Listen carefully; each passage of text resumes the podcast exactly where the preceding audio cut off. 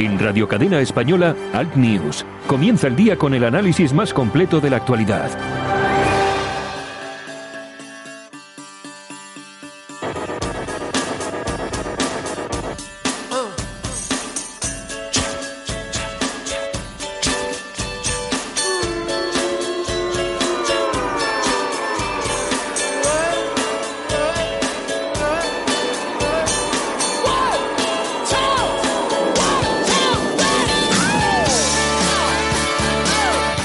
Súper cordiales, aquí estamos, vaya mañanita y vaya garganta mm, que tenemos estas horas del día. Bueno, lo dicho, buenos días, saludos cordiales de Javier Muñoz en la técnica, este que os habla Santiago Fontella. Nosotros comenzamos aquí al News en Radio Cadena Española, con toda la opinión e información ahora, primera hora de la mañana, son las 7. Pero también te recuerdo que este programa tiene redifusión a las 10 de la mañana, así que bueno, por ahí podemos andar, ¿vale? Más o menos, aproximadamente. 10 de la mañana, redifusión. Bueno, las temperaturas mínimas, bueno, se van a un grado bajo cero en Granada, ni más ni menos, y cero grados en Ávila y Teruel. Las máximas, como siempre, como siempre, al paraíso canario, 24 grados en Santa Cruz y en Las Palmas. Oye, qué gozada eso del clima, 24 graditos, camiseta, eh, playeros, pantalones cortos, es una gozada, ¿eh? Teníais amigos, eh, a todos los amigos que nos escuchan, además que sabemos que nos escucha mucha gente por ahí en, en, Canarias y por ahí, no sabéis el frío que pasamos aquí en Bilbao. Esto es increíble, vamos. Bueno, las primeras ediciones de los principales periódicos llegados a nuestra redacción incluyen, entre otras, las siguientes noticias en sus portadas. En el país, PP y Ciudadanos votan con Vox para ilegalizar el secesionismo. Estados Unidos y China enfrían la guerra comercial. La dimisión de su número dos deja a Corbyn del laborismo más centrista. Muere Margarita Salas, pionera y referente de la ciencia en España. Entrevista con Pedro Sánchez. Lógicamente, último día hay que dar cancha al jefe. El 10N no se vota en política, sino el gobierno y el desbloqueo. Al casoplón y a la homeopatía. En el mundo, entrevista con Albert Rivera, también hay que dar cancha, presidente de Ciudadanos, para pactar con el PSOE debe romper en Navarra y Barcelona. Sánchez exprime el miedo a Vox tras la crisis de la Fiscalía, espantada socialista ante la corrupción en Andalucía. Los CDR obedecen a un mando único para actuar según la investigación. En ABC, Europa no compra el optimismo del gobierno. Calviño vuelve a restar importancia a los avisos de Bruselas y defiende que las cifras correctas son las suyas. Menor crecimiento y más déficit. Pierre Moscovici, comisario europeo de Asuntos Económicos, envió ayer un mensaje claro al gobierno al volver a rebajar la previsión de crecimiento de la economía española. Y nos vamos para finalizar con el correo, el correo español, el pueblo vasco, ya no se llama así, pero bueno, así es como se llama siempre, eh, en el que nos cuentan que el Partido Popular y Ciudadanos se suman a Vox en Madrid para pedir la ilegalización de los partidos separatistas, la negociación en los colegios se atasca y los profesores se movilizan en las calles, la presión de la Fiscalía obliga a Pedro Sánchez a rectificar y defender su independencia, Confebas insiste en que falta personal pese a pagar sueldos de 1.500 euros netos a los jóvenes.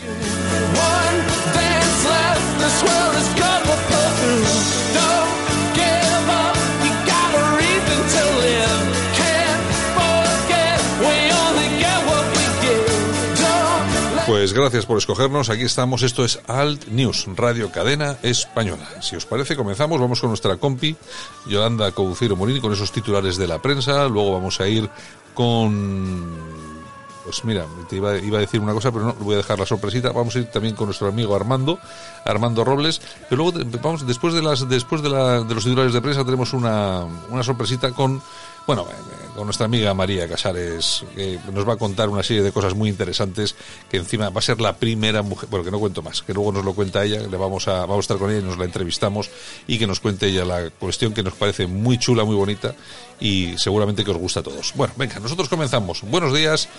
Bienvenidos. Comenzamos. Esto es Al News en Radio Cadena Española. En Radio Cadena Española, Alt News. Comienza el día con el análisis más completo de la actualidad.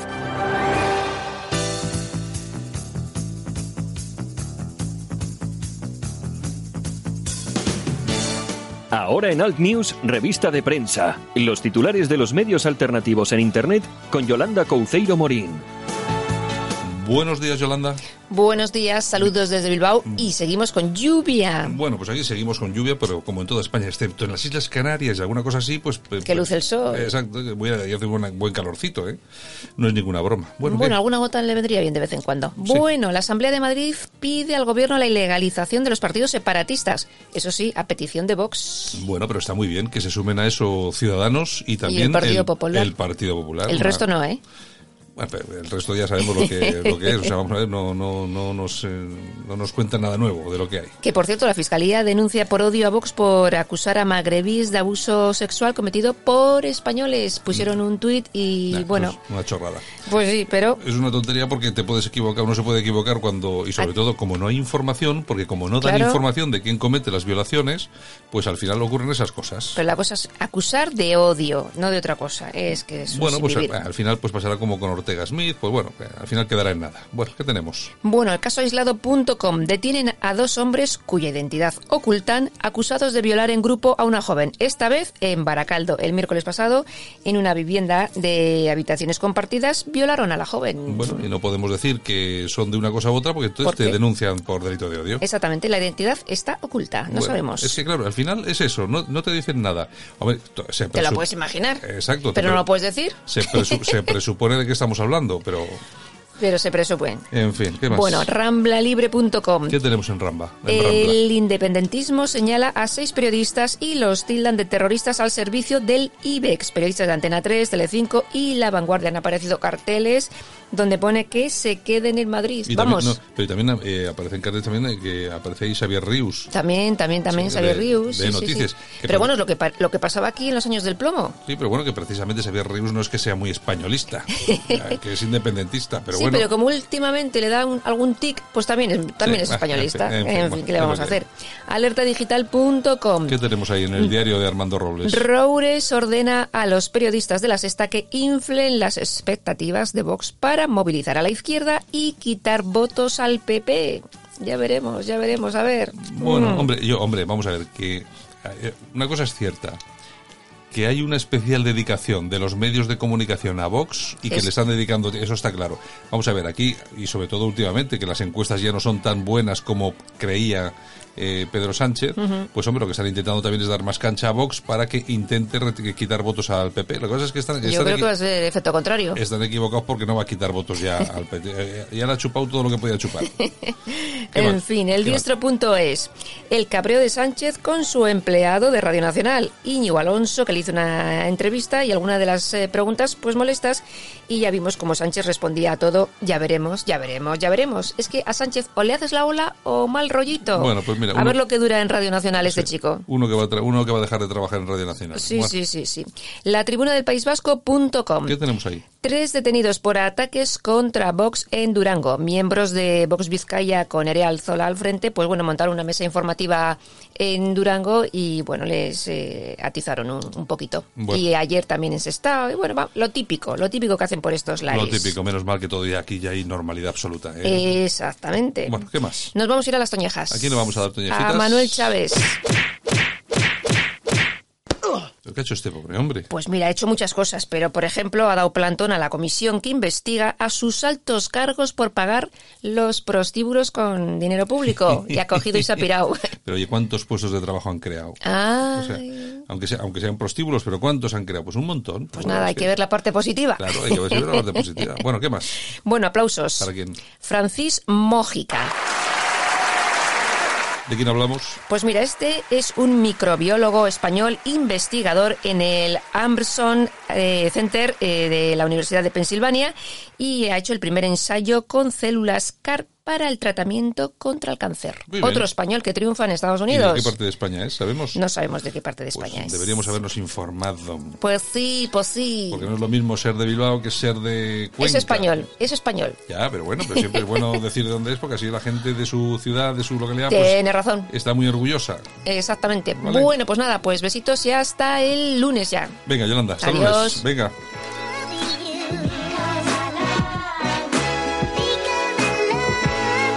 Nosotros continuamos aquí en Radio Cadena Española, en Al News.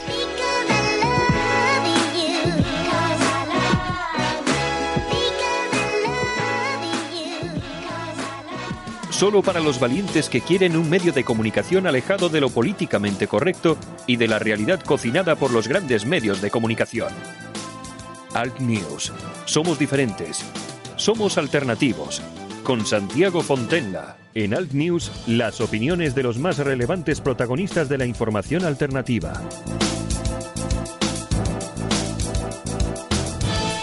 Pues desde el 1 de noviembre de 2006 el cuartel general de la Fuerza Terrestre del Ejército de Tierra, con su mando y cuartel general en Sevilla, acoge la tradición de homenajear a los héroes de Taxdirt y la conmemoración de la concesión de la Cruz Laureada de San Fernando al Regimiento de Caballería Cazadores de Alfonso XII. Una personalidad destacada del mundo de la comunicación es invitada a ser relator, nombre que en el ámbito militar designa al elegido para hacer una glosa relativa al hecho heroico. Este año por primera vez ha recaído en una mujer, ni más ni menos que la doctora en historia y colaboradora de medios de comunicación, entre ellos también aquí en Radio Cadena Española, María Fidalgo Casares. Buenos días, María.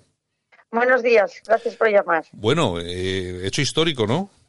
Bueno, la verdad que estoy emocionadísima, es un honor que la verdad me llena de orgullo y, y, bueno, pues intentaré hacerlo lo mejor que pueda y encima un hecho histórico, un hecho militar, un hecho protagonizado por un regimiento de Sevilla, pues la verdad que, que para mí es maravilloso. Bueno, la elección ha venido de la mano de la Asociación Sagunto 7, que mantiene vivo el historial, tradiciones y el espíritu del Regimiento de Caballería Sagunto número 7, ligado a la ciudad de Sevilla y rinde culto a Santiago Apóstol, patrón de España y de la caballería. Leo en un artículo que aparece en Mundiario, donde también colaboras. Otro de sus fines, fomentar a través de las virtudes militares los lazos de unión y camaradería entre los componentes de esa arma y del resto de las Fuerzas Armadas. Bueno, esto va a ser el día 21 de noviembre, ¿verdad? Sí, el 21 de noviembre en la Capitanía General de Sevilla, que todo el mundo conoce, aunque tal vez no lo sepa, porque está en plena Plaza de España, en la maravillosa plaza que hay en Sevilla, que los que no son de Sevilla, pues sale hasta la Guerra de las Galaxias, sale la, Plaza de España, y hay un, edificio dentro de la propia plaza maravilloso, regionalista, de Aníbal González, y, hay, y ahí es donde se celebra ese acto. Bueno, vamos a ver, el, tú, lógicamente, lo que vas a hacer, como hemos comentado, de relator, vas a comentar un poco lo que fue eh, aquella hazaña, que, sí, que también, si te parece, podemos eh, contarlo, podemos hacer una breve glosa para nuestros eh, oyentes que no sepan exactamente de qué estamos hablando. Eh, la, heroicidad que se produjo en Taxdirt. Sí, bueno, la verdad que como ese espíritu hispánico que yo siempre digo que es un coletazo de la leyenda negra, de siempre hablar de las derrotas y no de las victorias, pues el Barranco del Lobo le suena a mucha gente, anual se lo sabe todo el mundo, incluso la carga de Alcántara, que fue maravillosa, pero también fue una, una derrota terrible, todo el mundo se lo sabe. Pero resulta que tenemos una victoria fabulosa, que es la carga del Tasdirt, y que es la primera gran victoria de la, de la guerra de Marruecos, de la mal llamada guerra de Marruecos, y eh, la guerra de África, que también se llamaba, y, y, esa historia pues no se conoce. Entonces, pues, aunque fueron laureados por San Fernando, además el que lo protagonizó fue el, el que luego fue el marqués de Cavalcanti, que yo que soy gallega, pues estaba casado con la hija de doña Emilia Pardo Bazán, pues mm, por eso también me, gusta mucho, y además por el tema de Santiago también, que soy gallega, pues también, también me toca muy de cerca, pues esta gran carga del Tasdir, que en realidad fueron tres cargas, donde 65 jinetes españoles consiguieron ahuyentar y matar a gran parte de ellos, a 1.500 rifeños, y sobre todo hacer un, o sea, por medio de, esa táctica estratégica de las tres cargas en las cercanías del Monte Gurugú, a lo mejor la gente le suena del Monte Gurugú, pues en las cercanías del Monte Gurugú, pues luego consiguen que luego la infantería llegue y mm, domine la situación y conquiste pues, todos esos poblados que estaban pacificándose porque era una zona convulsa, acababa de, bueno, la semana trágica había pasado eh, nada, mm, tres semanas antes, las, el, el Barranco del Lobo estaba muy reciente fue la primera gran victoria pues de esa racha terrible que tuvimos en ese mes, ese mes espantoso de Marruecos que fue en julio del 1909. Mm, Aunque la carga es en septiembre. Está, las cargas del Tardín son en septiembre. Y además que... No, no miento, me estaba confundiendo.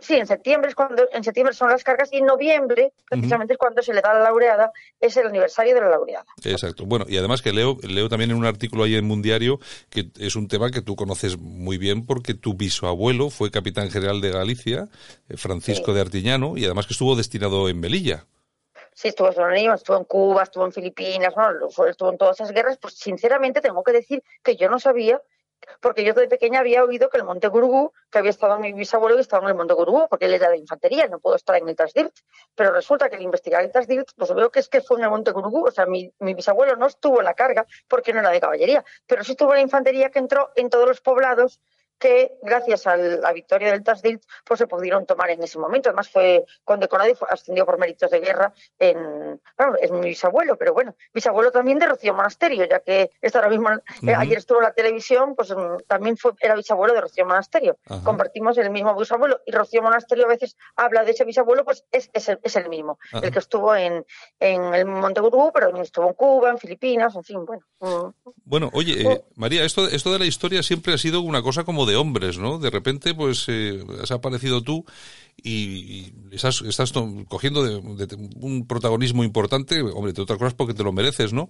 Pero eh, la historia y, sobre todo ese tipo de cosas, la historia militar siempre ha sido cosa muy de hombres, ¿no?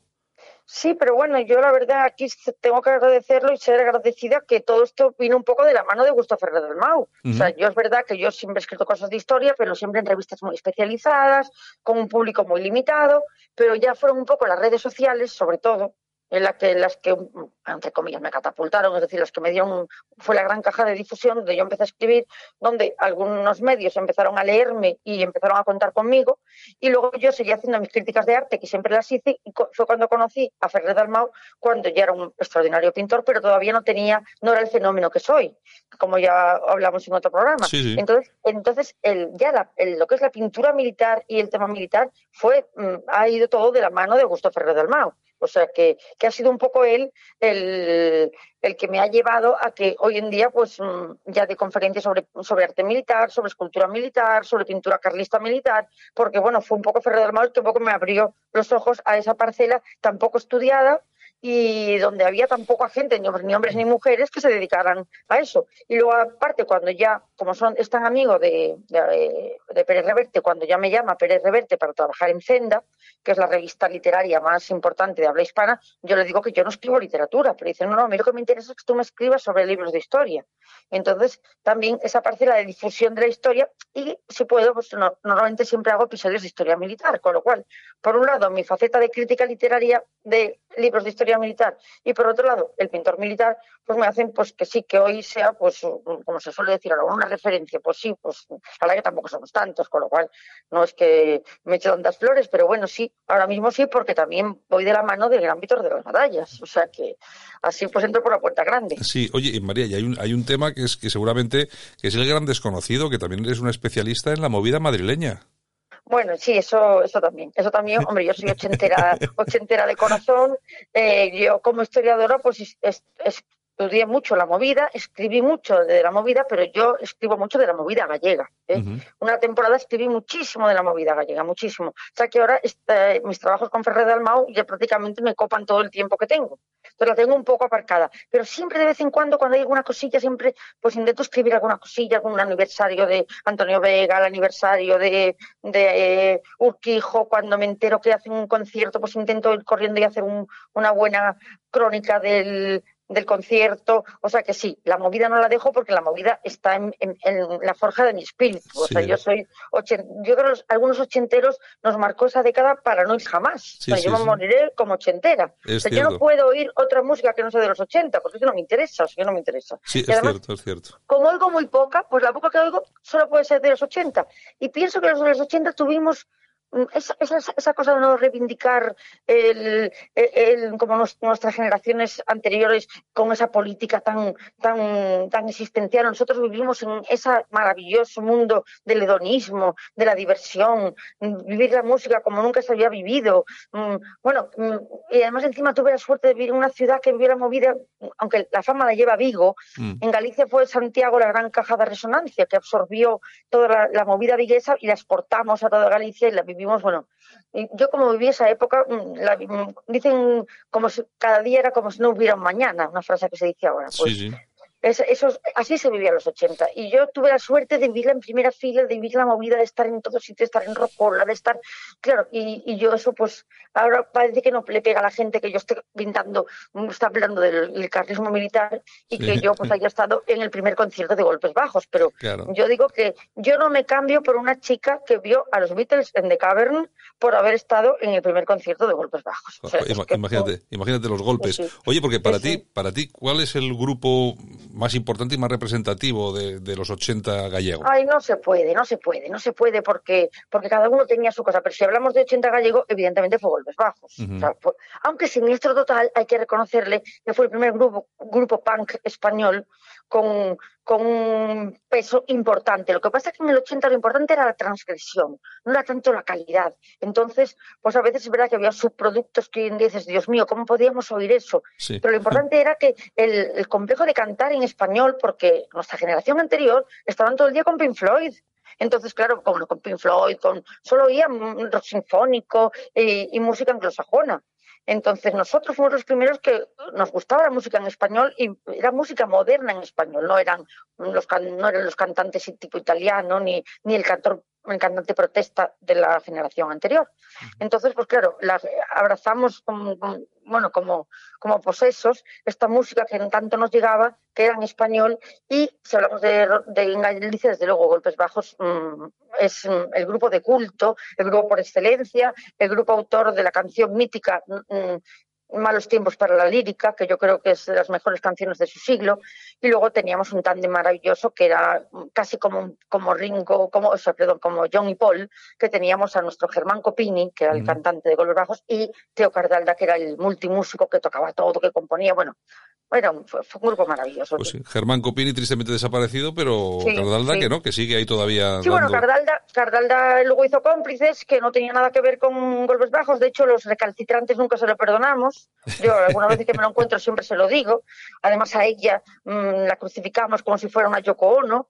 Le echábamos la culpa de que por su culpa, no a su mujer, me refiero a la pobre. Yo se, lo, se, lo, se, lo, digo, se lo he dicho a ella directamente, que no estoy hablando mal. Pero que, que bueno, que se recicló con, con ella, pero bueno, ya hizo otra cosa. Bueno, sí, con calidad, pero ya, ya no eran de la movida, eso ya no era. Bueno, pues el, el, próximo 21 de noviembre pues será el acto que, que, que hemos comentado en, en, el cuartel general de la Fuerza Terrestre del Ejército de Tierra y será la historiadora María Fidalgo Casares, la encargada de relatar todo este, todo este asunto, por primera vez una mujer, eh, además que la historiadora yo creo que ahora mismo de referencia en España, la, más importante, la más conocida, estás en los medios de comunicación y además que eh, sabes transmitir todo esto con una, no sé, una sencillez y una facilidad, pues que llega muy bien a todo el mundo, María. Bueno, pues muchas gracias. Yo lo que espero es hacerlo bien, no ponerme muy nerviosa.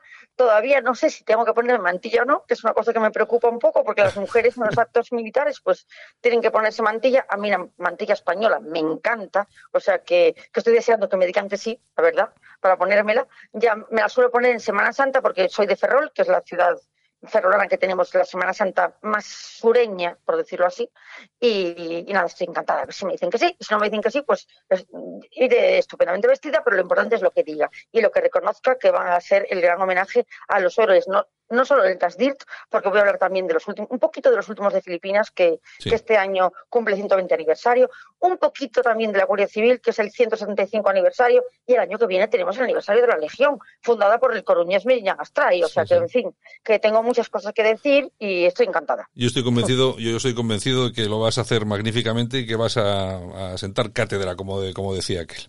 Pues nada, María, muchas gracias por estar con nosotros aquí esta mañana y ya sabes, un abrazo muy fuerte. Pues nada, buenos días a todos y hasta la próxima. En Alt News, La Ratonera, un espacio de análisis de la actualidad con Armando Robles y Santiago Fontenga. Críticos, ácidos, alternativos, otra lectura políticamente incorrecta de lo que sucede en España, Europa y el mundo, y no nos cuentan. Y nos vamos hasta Málaga, nuestro amigo y compañero Armando Robles, director de alertadigital.com. Armando, buenos días. Buenos días, Santiago. Me acabo de, me quedé dormido ayer con el debate a 5 y me acabo de despertar ahora. O sea, me has hecho bien eh, porque ya se me estaba haciendo tarde y demás. Luego, hablan de la igualdad. Digo, bueno, a ver si es verdad que las mujeres son más capaces que el hombre, proponen cosas más interesantes. Vaya cinco petardas, Santiago, no sé si lo viste. Eh, la verdad es que no, no te voy a engañar, pero no, la verdad es que no lo vi, no lo vi. Vaya cinco petardas, ¿sí? Y digo bien, cinco petardas. Pero de luego, bueno, si quiere luego comentamos algo de lo poco que vi del debate. Sucumbí y eh, no fui capaz de seguir viéndolo más allá del primer bloque y, me, y vamos, y me acosté. Sí, bueno, es que vamos a ver, es que lo de los lo de los debates últimamente la cosa está ya eh, realmente malita, ¿eh? O sea, pero también los chicos tampoco han estado nada bien. No, no, eh, tenemos tenemos una clase política de un nivel muy bajo. Tenemos además, la mayoría son, mira, lo peor que se puede decir de los cinco líderes que, que concurrieron el otro día al debate y de las cinco que concurrieron ayer al debate, es que son personas sin currículum laboral. Es decir, personas sin currículum laboral que se atreven a esgrimir medidas para sacar a los españoles de la crisis para resolverle los problemas cotidianos de la gente normal. Personas que no han trabajado en su vida y que no conciben, que no han hecho otra cosa que vivir del dinero público y que no podrían, difícilmente podrían sobrevivir sin las socaliñas que les proporciona la actividad política y demás. Bueno, esto es una, esto estamos, estamos en lo de siempre, Santiago. Yo ya que estoy muy cansado de tener eh, políticos con un perfil tan bajo, políticos que orientan sus discursos para consumo propio, políticos que anteponen el interés partidario al interés general de la nación. En definitiva, políticos y políticas con una estrechez de miras que empieza a ser alarmante, ¿no? Yo esperaba algo más del debate de ayer de la mujer y demás, pero no puedo, no puedo sino eh, resumir lo poco que vi con este titular. Vaya cinco petardas, Santiago, vaya cinco petardas. Y desde luego no entiendo lo de casado, es decir, vamos a ver, si tienes ahí una primera espada, que es Cayetana, ¿qué llevas a Ana Pastor, que duerme a las ovejas? Además, la vida está nerviosa ayer. Esta tía no tiene agilidad mental, no sirve para los debates, no tiene imagen, no tiene... Eh, y además, nerviosa, una tía lleva 40 años viviendo de la política. Hombre, si dijera, joder, es que se ha puesto nerviosa porque tenía delante a la María Curie, a la Virginia Woolf, a la eh, Rosa Luxemburg, fíjate las cuatro petardas que tenía el interlocutor y estaba nerviosa, estaba como un flash, no sabía esgrimir un discurso coherente. Hombre, teniendo a un Messi, que dejes a Messi en el banquillo para poner a un jugador del filial, pues esto demuestra también lo que es el Partido Popular, como Cayetana, creo que tiene mucha, mucha, mm, muchos enemigos internos dentro del partido, pues supongo que le habrán impuesto a Cacao y le habrán dicho, déjate ya, Cayetana, y llévate a otra y recurrió pues a la menos mala, a la menos mala, que no sirve, esta Ana Pastor, bueno, pues será, habrá sido muy brillante como, como peón de brega para estar detrás de la barrera, pero tú no puedes exhibir, tú no puedes ponerla, eh, ponerla en un debate como este. Primero, bueno, tiene imagen, no, no tiene agilidad mental, no es buena debatiendo, no sabe refutar los datos que cualquier demagogo te pueda plantear. En definitiva, no sirve para la grima dialéctica. Teniendo una Cayetana, ¿por qué llevas a esta casado? ¿Por qué llevas a esta? ¿No has gobernado todavía está, y ya estás ejerciendo de cantamañanas? Bueno, hay, hay un tema eh, que, por ejemplo, vamos a ver que has comentado de todas estas, pero bueno, vamos a ver, aquí tenemos a Rocío Monasterio, que es así, sabe lo que es trabajar. Eh, tiene su empresa, ha, tenido su empresa. Sí, sí, sí. por lo menos sí, eh, sí está, está, vinculada a la actividad privada en su bufete de, de arquitectura. Entonces, Retiro lo que he dicho. De las cinco intervinientes, cuatro no tienen currículum laboral y es cierto que Rocío Monasterio sí lo tiene en su gabinete de, arquitectura y según cuentan quienes la han tratado profesionalmente hablando, mm, es, es, una, es una profesional bastante competente. Bueno, yo no, hasta ahí no llego, no sé, me imagino que sí. Lo que dicen los que la han tratado, los compañeros, es una profesional bastante competente y demás. Pero bueno, esta yo supongo que, que bueno, que que a poco que le vaya bien en la política, los temas de arquitectura, pues lo dejará, lo dejará para otro. Y demás. La política es mucho más rentable que cualquier actividad relacionada con el ámbito privado. Hombre, pues tú imagínate estar ahí en la Comunidad de Madrid eh, con un carguito majo y tal, pues oye, pues caen todos los, caen todos los meses 15 o 20 mil euritos, pues no está mal el asunto, no está mal. Pero bueno, yo es que de verdad el papelón de ayer de Ana Pastor es que no lo entiendo. Más que ella, el papelón de Casado. Hombre, si tienes ahí a Cayetana, que se hubiera comido, se hubiera merendado a estas cuatro petardas, ¿a qué llevas allí a Ana, Ana Pastor? Primero, no sabe debatir, no tiene agilidad mental, eh, tiene, tiene además una, una, una exposición oratoria atropellada. eh, no, no, no, no tiene frescura eh, ni convicción en lo que vende. ¿Tú crees que una tía como Ana Pastor puede convencer a nadie de la necesidad ahora, en las últimas horas de la campaña, con lo que se está jugando el Partido Popular, Casado y España, llevar a esta, llevar a una un, a una novillera de plaza de tercero, teniendo a una primera espada como Cayetana, pues sinceramente es que no entiendo esta estrategia de comunicación del Partido Popular, Santiago. Hombre, ahí eh, hazte a la idea de que le han obligado, ahí alguien ha movido ficha y desde luego le han obligado a llevar a Pastor y pues es que ahí tenía que haber ido Cayetana, que vamos a ver, podrá gustar más, podrá gustar menos, pero a esta se las come.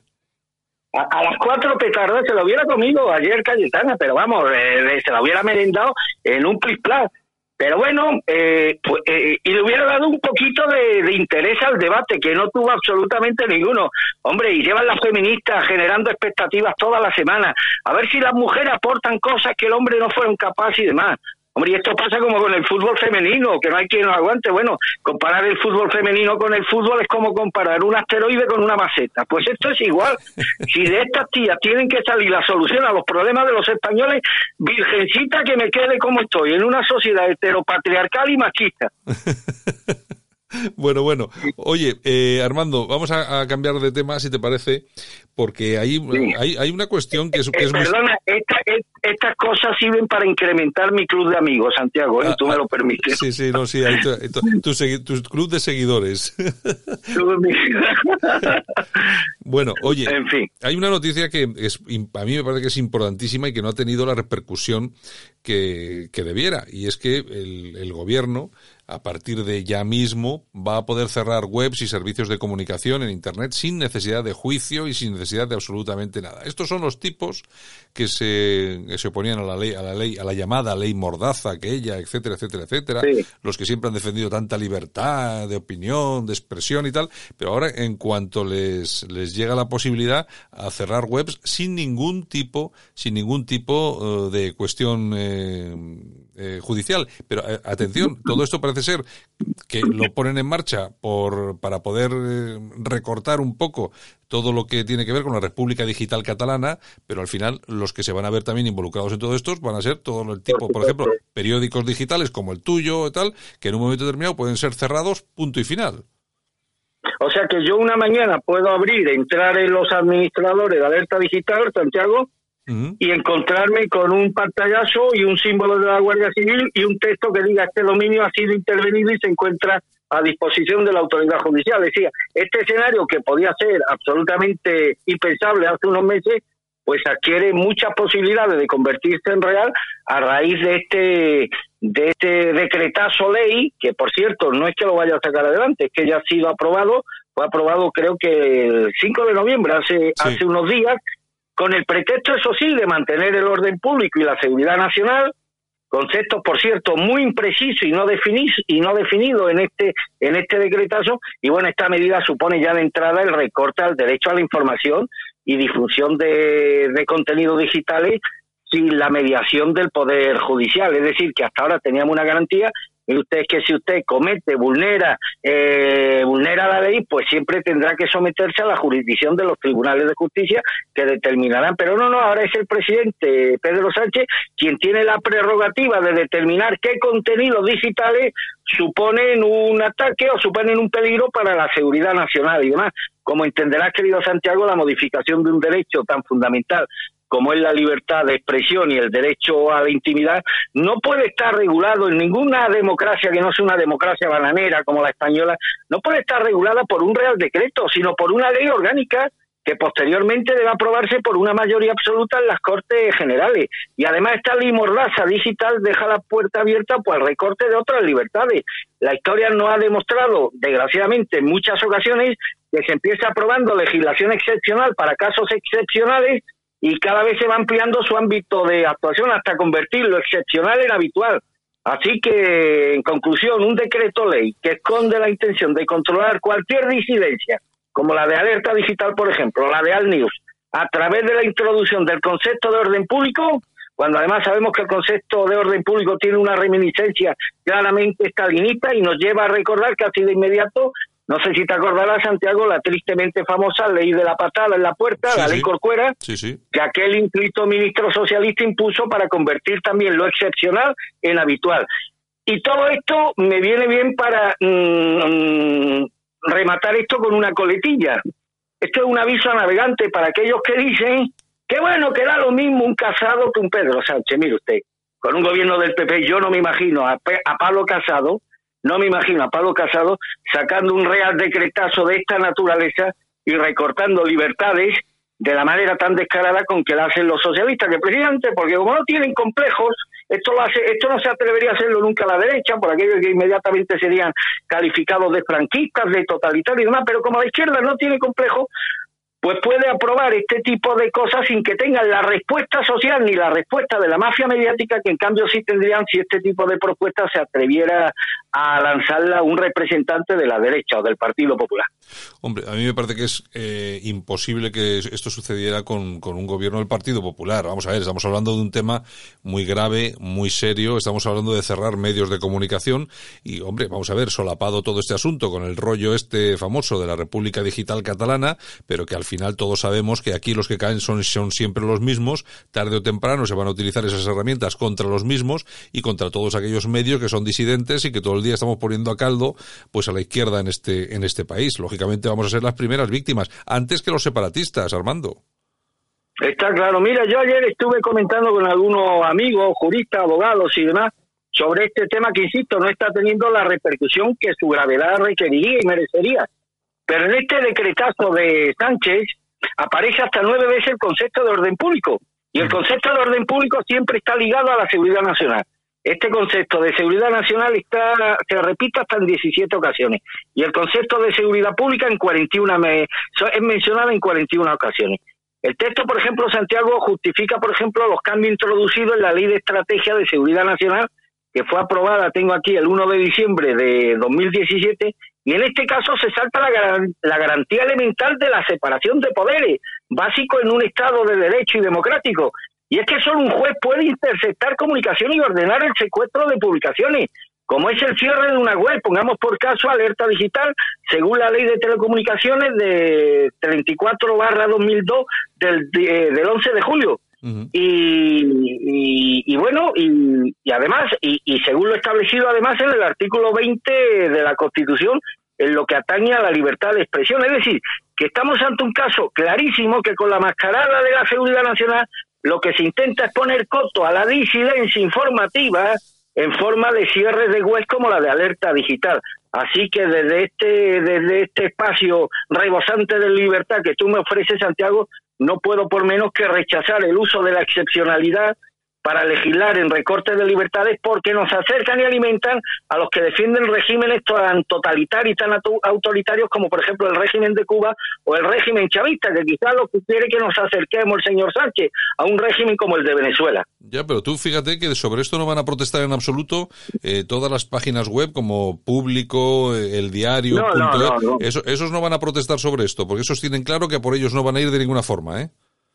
Está claro, está claro. Y ellos saben además que este que, que, que esta mascarada eh, que esta mascarada del orden público y demás para justificar esta esta aberración a la seguridad nacional lo que trasciende de todo esto es la legitimación la legitimidad que a partir de ahora tiene Pedro Sánchez para eliminar cualquier legítima disidencia política o periodística y demás. O sea que esto es de una gravedad inmensa. Insisto, y esto viene bien para aquellos que dicen como un mantra que no, que da lo mismo un gobierno del Partido Popular que del Partido Socialista. Pues fíjense ustedes lo que nos jugamos el próximo domingo, que esta ley siga adelante y que bueno, y que mañana cualquier digital tan libre como el que nosotros tenemos y representamos emisoras como esta, pues puedan ver restringido su derecho a la información porque así se le así lo decida el presidente del gobierno Pedro Sánchez de forma de forma unilateral.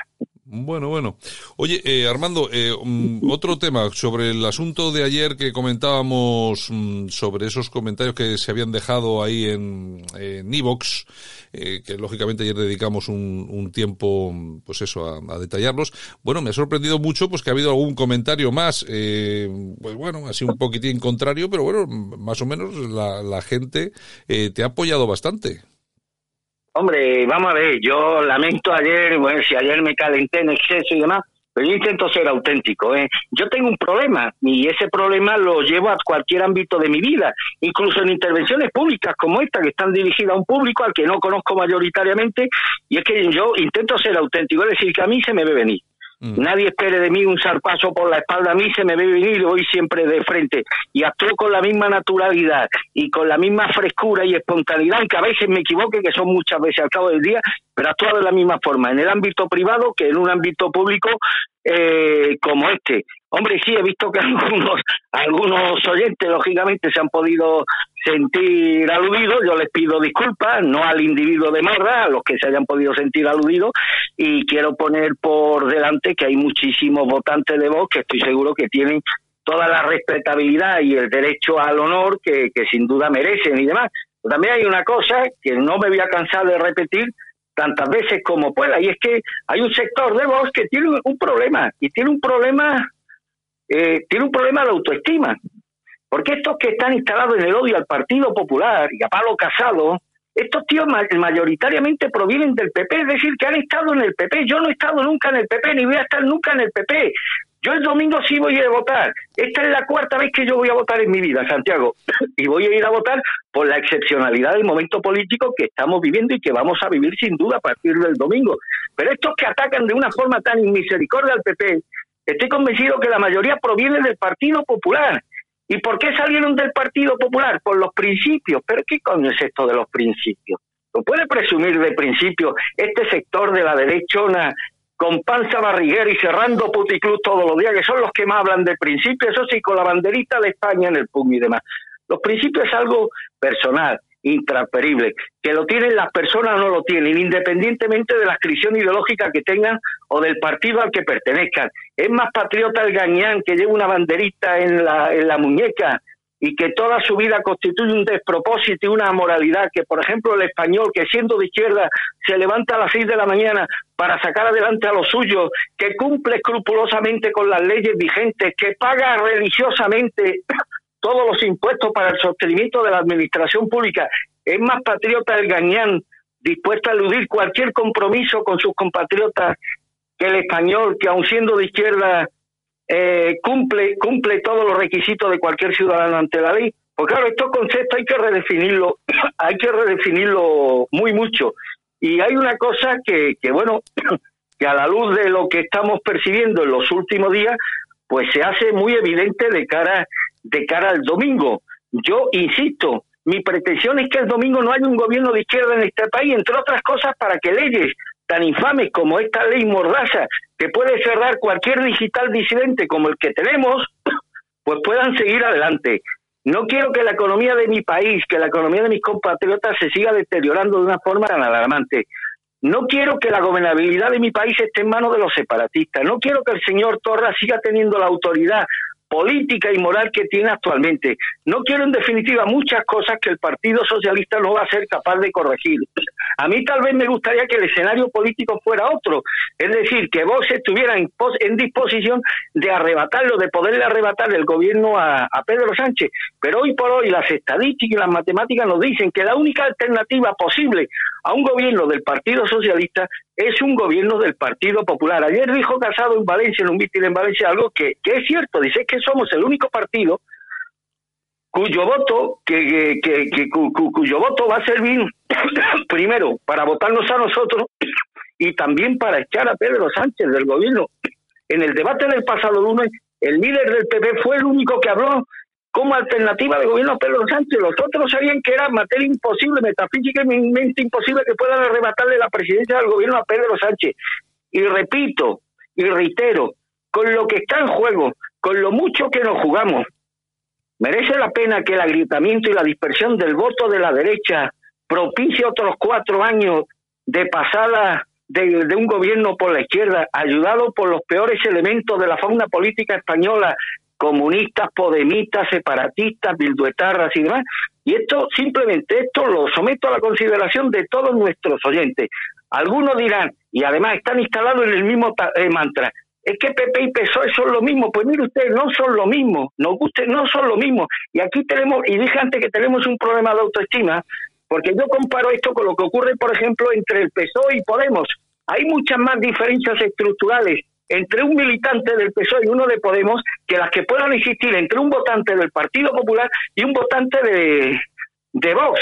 Pero yo no he visto a ningún representante de Podemos que llame traidor a alguien, a un periodista, porque diga que apoya a Pedro Sánchez que va a votar al Partido Socialista pese a las diferencias estructurales que existen antes eh, eh, entre estos dos partidos. Aquí están los de Vox siempre con la misma, con el mismo mantra. Es que el PP no revocó la ley de memoria histórica y demás. ¿Tú has escuchado alguna vez que un dirigente o un militante de Vox reproche a alguien que se declare votante del Partido Socialista que es un traidor por el hecho de que el Partido Socialista nos metiera en la OTAN, nos metiera en la Unión Europea, sacar a la famosa ley de patada de patada eh, en la puerta, aprobar a la ley antiterrorista, es decir, diferencias absolutamente siderales con las que puede mantener un partido como Vox. Sin embargo, los dirigentes de Vox, los militantes de Vox respetan la legitimidad de cualquier ciudadano de izquierda a decir, pues mire, señor, una cuestión práctica voy a votar al Partido Socialista. No es inmediatamente motejado de traidor y de todas estas cosas que tanto le gusta esta derechona de Vox, aplicarnos a lo que hemos dicho, que el objetivo no es saldar cuentas con Pablo Casado en estos momentos ni con el Partido Popular, que ya saldaron las cuentas los que lo echaron del gobierno a través de una moción de censura, sino echar a Pedro Sánchez por imperativos patrióticos, pero por, sobre todo por exigencia, por la exigencia del destino, por lo mucho que nos jugamos en el futuro. Y en esas matemáticas y en esa aritmética ahora mismo solo hay una alternativa posible al gobierno de Pedro Sánchez, que es el gobierno del Partido Popular a, través, por supuesto, de Pablo Casado. Y hay otra realidad que debemos poner sobre la mesa, nos guste o no, y es que hay un grupo de provincias españolas donde la división del voto de la derecha penalizará eh, sus resultados en las elecciones del próximo 10 de noviembre.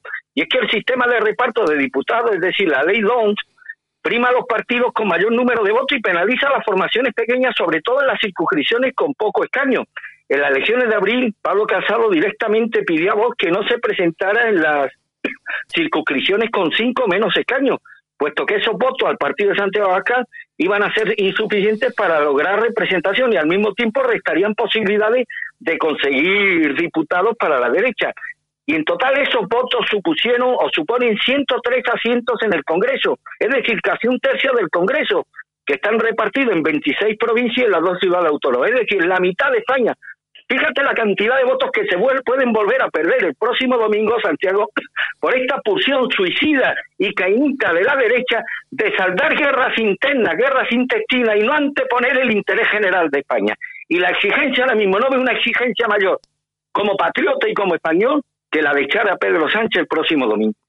Bueno, yo, vamos a, yo, yo creo que todo el mundo sabe que yo no soy del, yo no soy del PP y las simpatías que tengo por el PP son muy limitadas, por no decir limitaditas. Yo lo que, yo siempre he manifestado además aquí públicamente que mis simpatías políticas ahora mismo pues seguramente están más cerca de Vox que de cualquier otra cosa. Pero también tengo que decir una cosa y es que yo respeto a las personas que piensan como Armando y que entienden, y que entienden como, como patriotismo sacar a la izquierda de de la Moncloa. Y en, y en relación a esto, me gustaría eh, recordar a nuestros oyentes que tienen muy presente a ese político de la República eh, que dijo aquello de eh, prefiero a España roja antes que rota. Y en este caso también se puede aplicar y se puede aplicar a Armando, porque Armando prefiere una España azul del Partido Popular antes, antes que rota con, con el amigo Sánchez y todos los, y todos los separatistas alrededor rompiendo España. Es decir, que aquellos que, como hay algunos comentarios que han comentado, pues bueno, algunas personas que son que no son de derecha, sino que son, pues eso, que vienen del, de ese tema del eh, nacional sindicalista y todo ese tipo de cosas. Bueno, pues estamos exactamente en lo mismo, en lo mismo mismo que dijo José Antonio, que prefería una España roja antes que rota, pues yo creo que Armando está en la, en la misma situación y con el mismo derecho. Prefiere una España azul del Partido Popular antes que rota con Pedro Sánchez y sus socios, que es lo que van a hacer, romperla. Y luego hay otra cosa, y luego, y luego hay otra cosa importante a tener muy en cuenta. Si tuviéramos que aplicar La regla de tres, que manifiestan muchos, eh, muchos, eh, muchas personas que nos escuchan sobre que no se puede votar al Partido Popular porque ya conocemos todo lo que ha hecho el Partido Popular y las tradiciones que ha cometido el, Partido Popular. Imagínense ustedes qué hubiera pasado en Estados Unidos si hubiéramos aplicado esta misma regla. Pues resulta que Trump no sería presidente. Eso quiere decir, porque claro, la gente diría, no, no, no hay que votar a republicanos ni a los demócratas, hay que votar al Partido Libertario, por ejemplo, que ahí es el tercer partido en, en Liza. Bueno, pues Trump no hubiera sido presidente ¿Quién nos dice a nosotros, y yo lo digo y vuelvo a repetir, desde la distancia, desde la considerable distancia que tengo con el Partido Popular, vuelvo a repetir, ¿quién nos dice a nosotros que casado en el poder, cuando, eh, cuando de verdad eh, asuma y tenga poder, pueda hacer algo, no puede ser bastante mejor de lo que hasta ahora quizá algunos pensamos que pueda ser el Partido Popular, ¿no, Armando? Está claro, no, no, sí está claro. Y además hay un dato que se dio en marzo, en abril, perdón, y que se puede repetir el domingo que el bloque de la derecha sacó 800.000 votos más que el bloque de la izquierda y eso se tradujo en 40 años menos. Señores, si esto no es dispersar el voto y hacerle el juego sucio a la izquierda, pues entonces que Dios lo vea. Y es que además el 28, el próximo domingo, estas elecciones se van a se van a disputar sobre todo Santiago eh, eh, en un total de 26 provincias, más las dos ciudades autónomas. Ahí es donde se va a repartir la victoria o no del Partido Socialista o del Partido Popular. En esas provincias, en esas 26 provincias, Postan solo logró representante en dos de ellas, en Ciudad Real y en Valladolid. Y en estas dos circunscripciones repartieron cinco escaños. En el resto no sacó absolutamente nada, es decir, medio millón de votos que ni obtuvieron representación ni sirvieron para opar al centro derecha. Señores, decir que o proponer, como estoy proponiendo, que intentemos maximizar la utilidad del voto en estas circunscripciones, eso me convierte en un traidor. ¿A quién estoy traicionando? ¿A quién estoy traicionando? ¿Ustedes se imaginan a un dirigente de Podemos, a un militante de Podemos que llamara traidor a alguien que dijera, no, pues yo voy a votar al Partido Socialista porque quiero que la izquierda esté en el gobierno y no la derecha. Ustedes se imaginan que le llaman, pues tú eres de, de izquierda, tú eres un traidor y demás.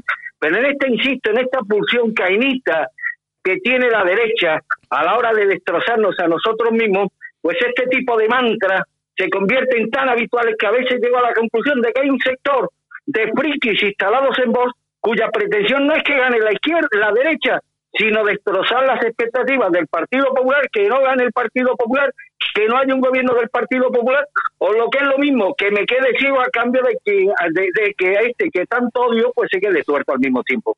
vamos a ver, yo, yo, lo que sí, yo lo que sí tengo claro, eh, Armando, es que vamos a ver, yo, yo yo observo sobre todo mucho las redes sociales, cómo funcionan las gentes. Yo veo como eh, ahora mismo las redes sociales siguen perfectamente controladas por la izquierda, sé cómo son.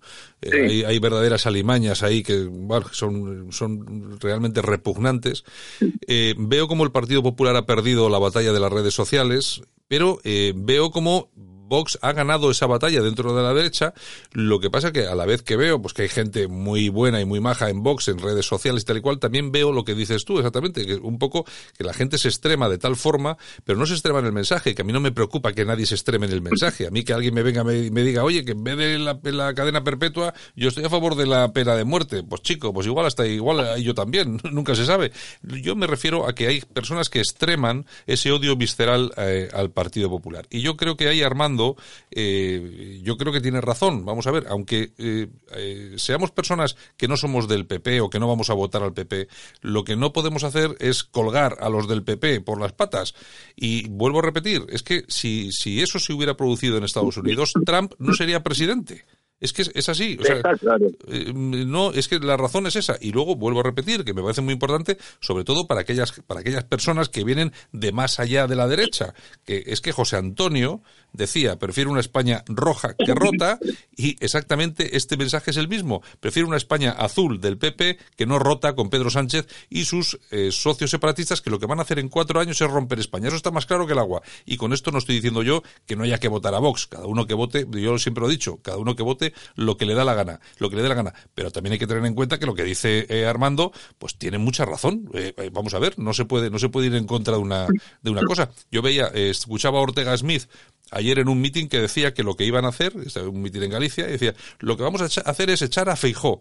Vamos a ver, Ortega, que me parece muy bien, pero ¿no es mejor echar a Sánchez? Que a Feijó, o sea, que a mí Feijó no me gusta en absoluto, porque sé, porque lo que está lo que está haciendo en Galicia no me gusta nada, pero no es mejor echar a Sánchez, digo yo. Eh, no, porque le mueve eh, igual que a estos, a, a esta fauna que tanto que está instalada en el fanatismo más absoluto, que insisto, la mayoría proviene de, del PP. Es decir, este tipejo sin principios y sin currículum laboral, que hoy es el líder de Vox, proviene del PP y ha vivido muy bien a costa del PP. Muchos de estos que hoy están instalados en el odio al PP provienen del PP. ¿Y sabes por qué están instalados en ese odio? Porque la mayoría no pudo, no pudo trepar dentro del Partido Popular y son tan tontos que piensan que estos cuatro granujas que conformen con la Dirección Nacional de Bolos van a dejar trepar ahora. Pero gilipollas, si ese pastel se lo están comiendo los cuatro de Madrid. ¿Vosotros creéis que el Iván Espinosa de los Monteros, el Ortega Miguel, Abascal, Monasterio, os van a dejar a vosotros participar en el festín, se lo van a comer ellos solos. En eso son todavía más voraces que los del Partido Popular. Pero como no pudieron conseguir saciar sus expectativas, su hambre canina dentro del Partido Popular, ahora intentan hacer lo propio que en Vox. Mira, hay algunos dirigentes de, algunos militantes de Vox en Cataluña, fanáticos, completamente fanatizados, Vamos, un, tú pones un yihadista y uno de estos y no lo distingue a uno del otro. Eh, eh, entonces, hablaba ayer con, con Anglada y le, le, daba algunos nombres. Digo, Anglada, esta tía que está en voz, que está enloquecida completamente, dice, mira, esta yo la tuve en plataforma y hacía lo mismo, enloquecida con Anglada y ahora enloquecida con Abacal, pero utilizando los mismos argumentos, los mismos mantras. Entonces llamaba traidor al que no se aproximara a plataforma y ahora llama traidor a todo el que no esté en voz. Pero son, son, son lo que dije ayer, son los conversos, que un converso siempre será un converso, esté en un sitio, esté en otro, que necesitan demostrar su adhesión a un proyecto político religioso, mostrándose más visceral, más radical y más fanático que el resto de sus compañeros.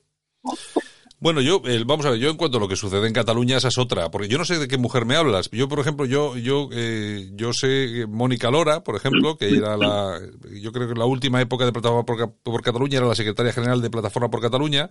Bueno, que era una mujer que, vamos, no, no veía una bandera España ni de casualidad, no hablaba, no, no hablaba, no hablaba en español ni equivocándose, todo era catalán. Bueno, de hecho, yo creo que hablaba muy mal español y ahora ha aprendido a hablar un poco más.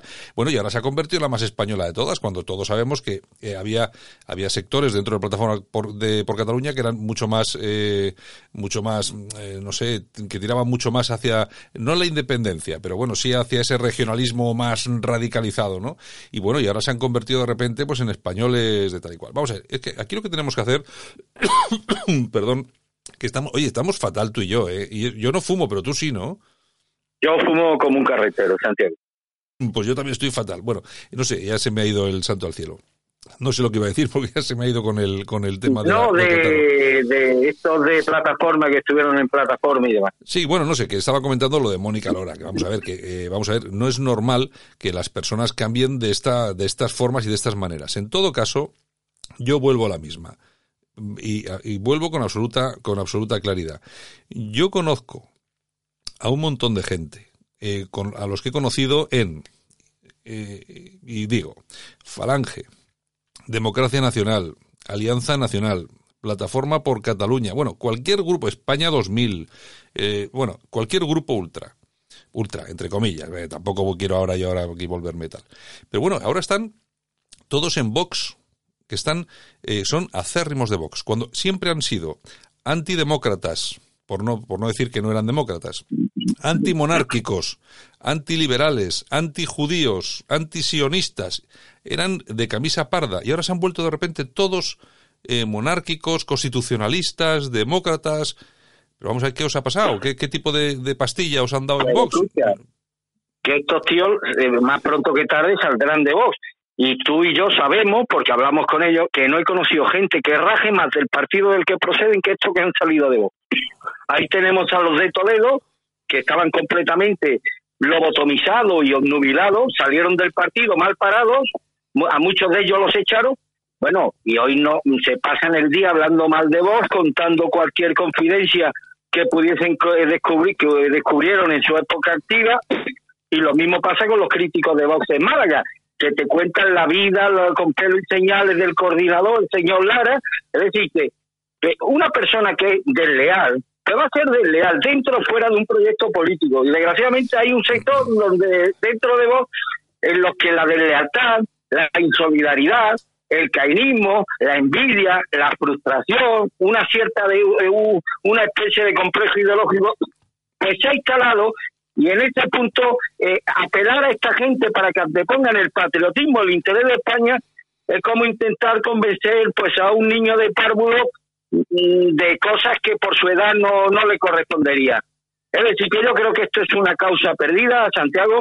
Tenemos una derechona social en España absolutamente incapacitada para nada grande y yo les tengo que felicitar porque su objetivo de que no gane el Partido Popular el domingo y de que gane la izquierda se va a ver plenamente plenamente satisfecho. Bueno, yo no estoy convencido.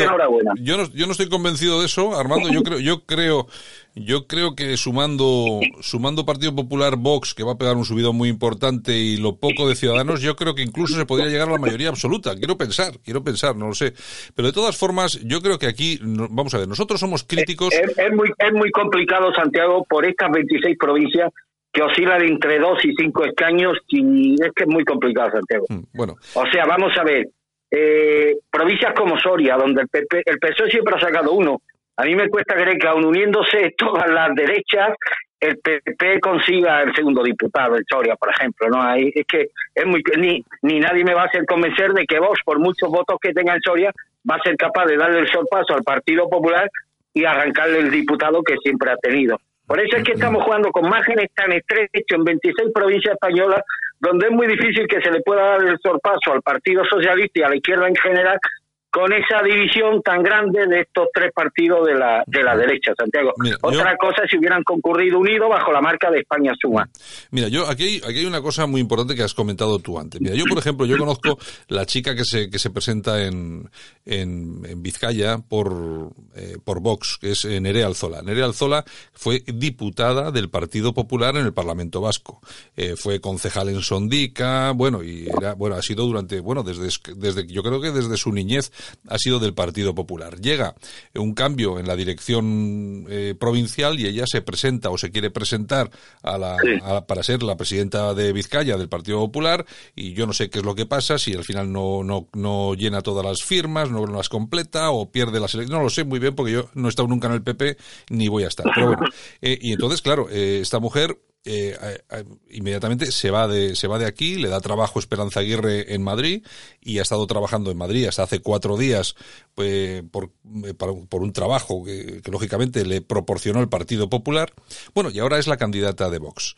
Eh, vamos a ver, mm, es, es el, el, prototipo de persona que es muy trabajadora, es muy leal, es muy, es muy buena gente, pero que tiene un odio a todos aquellos que, le, que, le, que le negaron o que de alguna forma impidieron que fuera que fuera la presidenta y tal y cual. Entonces tú ves aquí que ahora está trabajando aquí con Vox y trabaja muy bien porque está por ahí jugándose el tipo en todas las poblaciones, que eso es de lógicamente de admirar, pero el, eh, aparte de eso, ese odio que hay hacia el Partido Popular que tiene hacia es, es algo personal, es decir, no es algo ideológico que le venga así de repente, porque sigue pensando exactamente igual, sigue siendo una chica liberal, bla bla bla, lo típico. Pero ese odio viene como de tantos tíos que han salido del Partido Popular, cuando les han dicho, no, no, tú ya no vas en las listas, tú ya no eres concejal, tú ya no vas en no sé qué. En ese, en ese momento se han ido y a partir de ahí es cuando crece ese odio, pero es una, es una cuestión personal. Y yo creo que en política eso no ayuda. Porque vamos, a mí si me dice, oye, es que yo odio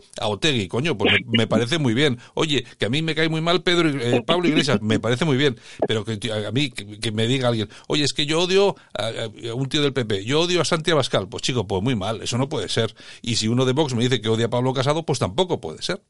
Yo lo veo así. Igual que, pues, que, yo igual soy, soy, pues soy insensible, pero soy así, soy así. tenemos que decir que que buena parte de esa militancia de Vox son rebotados del Partido Popular que no vio satisfechas sus expectativas económicas. Pues estos no están en los proyectos políticos, esto les da igual a España y los españoles, estos no quieren a nadie. Si no se quieren ni a ellos mismos, van a querer a España, ni a los españoles. Pero si fueran de identitario de verdad, se preocuparían un poco más de la parte antropológica, ¿no? Porque un país la hace el sustento racial que lo conforma. Pero en fin, es, hoy no es el día para hablar de estas cosas. Pero aquí hay un mensaje muy claro, Santiago. Y ya yo espero que entre los oyentes haya mucha gente con sentido común, como para saber, oye, sí, discrepo de estos señores, pero lo que dicen no deja de tener una cierta lógica o una gran lógica. Y es que si la derecha divide su voto en las elecciones de este domingo, habrá cometido otro error histórico que pagaremos todos porque la dispersión del voto de la derecha podéis estar seguros de que ahora mismo es el mejor aliado de Pedro Sánchez. Entregar sin armas ni bagaje eh, el gobierno a la izquierda radical va a tener gravísimas consecuencias para los intereses más próximos de millones de, de ciudadanos españoles. Y si esta situación se produce, luego no habrá lugar para el lamento, como le dije a Pilar Gutiérrez, como sucedió tras las pasadas elecciones generales, donde 700.000 votos de Vox que a la postre se fueron a la basura, pues fueron los que hicieron posible la fragmentación del voto en la derecha y posibilitaron un vuelco electoral en favor de la izquierda y los separatistas. Por eso es muy importante lo que se vota el domingo y para qué. Entonces, eh, no entendemos, yo es que no entiendo bien qué le pasa a un sector de esta derecha social española. Prefiere que España se inmole con tal de que Pablo Casado fracase. Hace un año clamaban porque Rajoy se fuera y llegara alguien más identificado con los valores tradicionales del PP. Se fue Rajoy y llegó Pablo Casado. PP en estado puro. Pues ya con Casado al frente del PP, que todavía este hombre no ha hecho nada que se le pueda fear hoy por hoy, pues un sector de los votantes de este partido, del PP, se echaron en los brazos de vos. Pero es que hace un año esta misma gente pensaban que votar a Ciudadanos, es decir, un partido socialdemócrata, era lo mejor que había.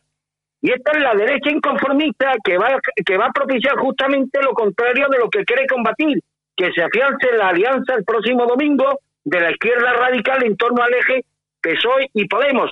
Y hay mucha gente que dice que va a votar a vos porque va a quitar el Estado de las autonomías.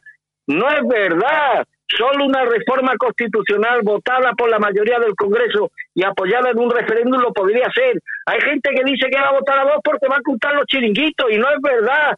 Santiago Abascal ha estado viviendo de uno de ellos durante años. Hay gente que dice que va a votar a vos porque es el voto que más teme la izquierda y tampoco es verdad. La izquierda está encantada con los votos que va a parar a vos porque es su principal garantía de éxito, como se demostró en las generales de abril. La prueba más rotunda es la presencia de vos a todas las horas en las cadenas televisivas al servicio de Pedro Sánchez. Así que la derecha tiene que pensar muy bien qué va a hacer el próximo domingo. Si le compensa dividirse, y darle otra vez el poder a la izquierda radical o para petarse contra el plan del gobierno Sánchez y los separatistas para acabar con España en los próximos cuatro años. Porque el lunes, amigos y amigas y queridos Santiago, el lunes ya no habrá lugar para el lamento. Bueno, pues el lunes, el lunes veremos, lo veremos aquí en la, en la radio, en Radio Cadena Española, si te parece. Vamos a ver si. Yo, fíjate que yo todavía tengo esa, esa sensación de que es posible que el Partido Popular se vaya a los ciento, a los 110 que, el, que, que, Vox pueda tener esos 50, 50 y tantos y el resto de ciudadanos y que podamos llegar a esa mayoría absoluta y e, evitar que la izquierda nos dé el disgusto de cuatro años que estos tíos hunden el país. Así que no sé, vamos, porque, porque también te digo una cosa, Armando, el, eh, claro, nosotros podemos manifestar nuestras ideas, pero no, no vamos a tampoco estamos aquí para convencer a nadie, pero es que no vamos a convencer a nadie, porque es que, mm, eh, vamos a ver, el votante, de, sobre todo el votante de Vox es un votante que está muy convencido.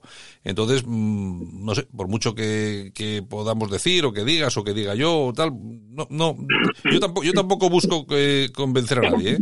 ahora, lo que, lo que pasa, vamos a ver con qué realidad nos encontramos el lunes después de todo lo que, de todo lo que va a pasar. Bueno, Armando, pues dicho y hecho, si te parece, ¿eh? Eh, eh, aquí, estamos, pues- aquí estamos el lunes y vemos a ver qué es lo que pasa. Oye, el lunes habrá el programa especial, ¿no? Sobre las elecciones. Claro, claro, claro.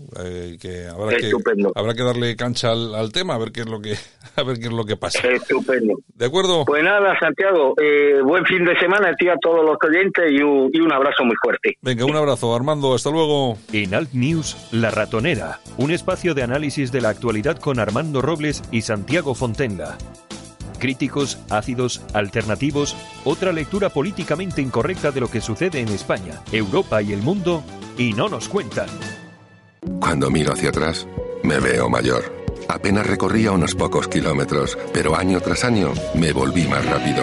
Año tras año llegaba más lejos y me sentía más útil, más eficiente, más moderno. Sí, ahora que cumplo 100 años, me siento más vivo que nunca. 100 años más joven. Metro de Madrid.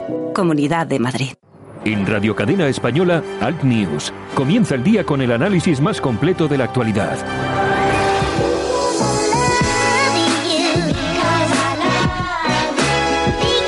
Ya hasta aquí hemos llegado. Saludos súper cordiales. Javier Muñoz en la técnica. Este que os habla, Santiago Fontela. Mañana regresamos con más información, con más opinión aquí en la radio, en Radio Cadena Española. Saludos, chao. Hasta mañana.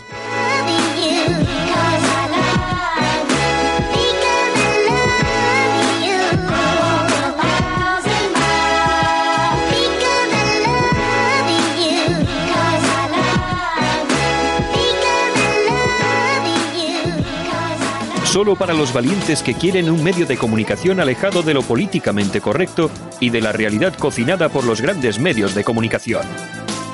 Alt News. Somos diferentes. Somos alternativos. Con Santiago Fontenla.